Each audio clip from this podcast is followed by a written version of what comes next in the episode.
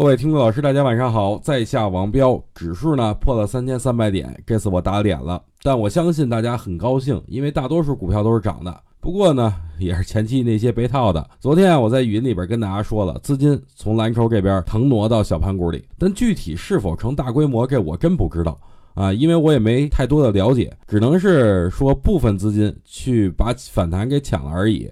所以呢，最近短线投资者可以去关注一下中小板的这种超跌反弹机会。不过呀，二零一八年的重点依然要放在蓝筹这边啊。所以之前手里没有蓝筹股的朋友，最近下跌您可得把握这个机会啊，逢低布局。就比如我之前说的资源股、金融股啊，最近啊我不建议大家去重仓操作啊，仓位保持在百分之三十以下便可。